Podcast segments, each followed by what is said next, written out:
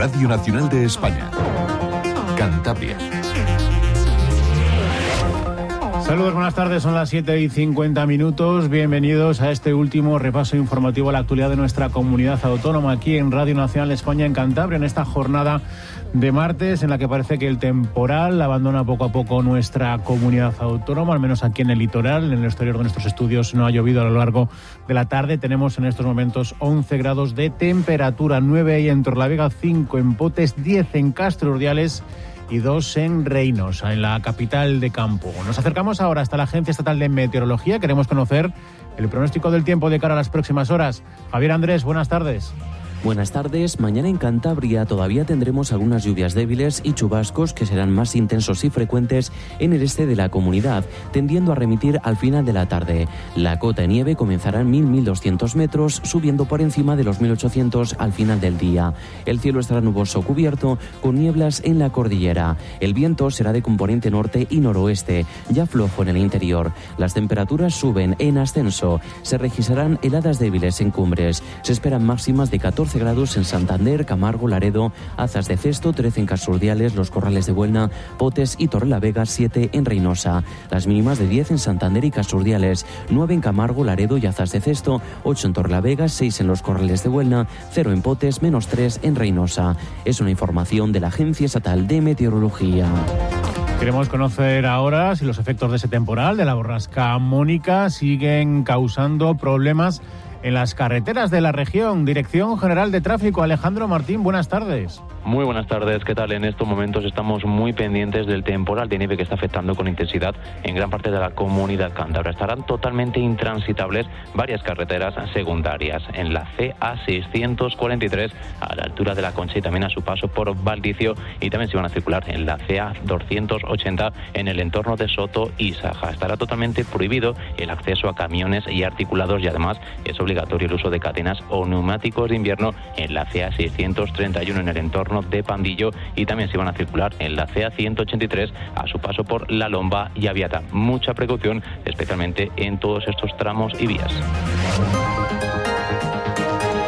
Ya la han oído, cerrados los puertos de Palombera y de Lunada, es necesario el uso de carnet de NASA para circular por esta carretera y para acceder a la estación invernal de Alto Campo. Precisamente de la estación de esquí queremos hablar, ya que mañana tiene previsto abrir sus instalaciones. Lo ha anunciado en Reynosa hoy la presidenta de Cantabria, María José Say de Buruaga, quien ha mostrado su satisfacción por la llegada de la nieve al sur de la comunidad. Esta apertura, la segunda de la temporada después de los siete días que funcionó en enero, será previsiblemente parcial en función de las acumulaciones de nieve y de las condiciones meteorológicas, pero se trata para Sáenz de Buruaga de una buena noticia. Veo como sonríe ya eh, el alcalde, ¿no? donde se puede decir que están trabajando intensamente para tenerlo todo listo, todo preparado y empezar a disfrutar, espero, de una temporada ah, larga y benéfica para la comarca y para Cantabria.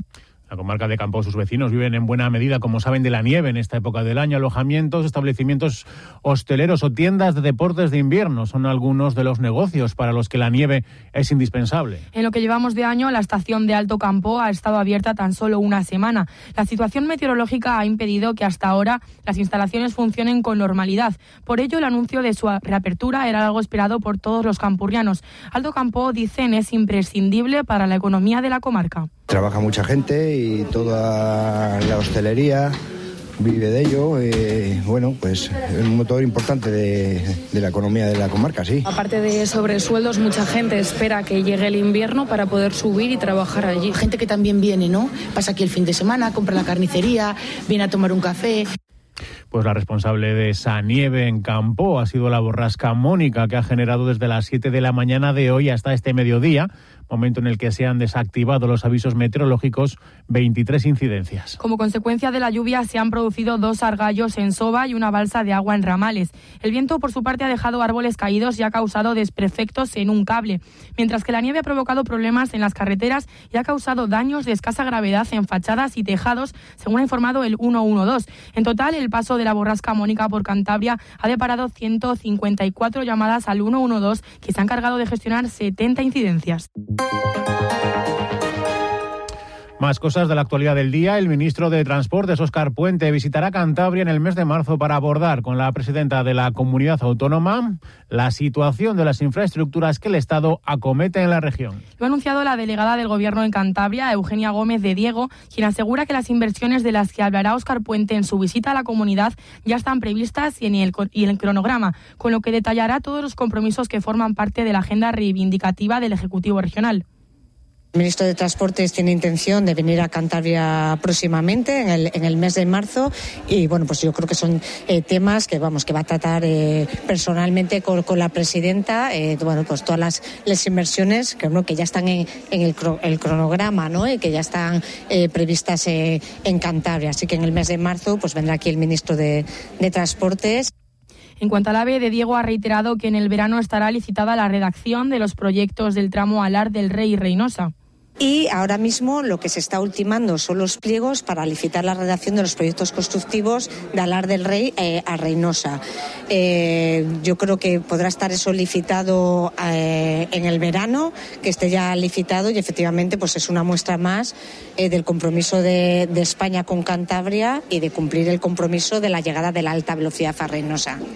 7 y 56 minutos. Seguimos con nuestro relato informativo. Todos los parques de bomberos de Cantabria contarán con una autoescala con la incorporación de dos nuevas en Tama y en Villacarriedo. Además, se van a habilitar helisuperficies en Tresviso y Polaciones, mientras se proyecta una para el Hospital Tres Mares. Lo ha anunciado en Reynosa la presidenta regional María José Sáenz de Buruaga, quien ha hecho entrega de nuevos vehículos y material. Haya adelantado también que en 2024 se crearán 13 plazas de bomberos y 20 más en 2025 y 2026, 10 cada año, una mayor dotación de personal largamente demandada por el colectivo. Aumentamos la partida de recursos humanos por encima del 14% con el objetivo de conseguir mejor hoy que mañana una guardia mínima de cuatro bomberos por turno, no solo por la seguridad de los cántabros, sino también para garantizar la seguridad de nuestros efectivos en la atención de las emergencias.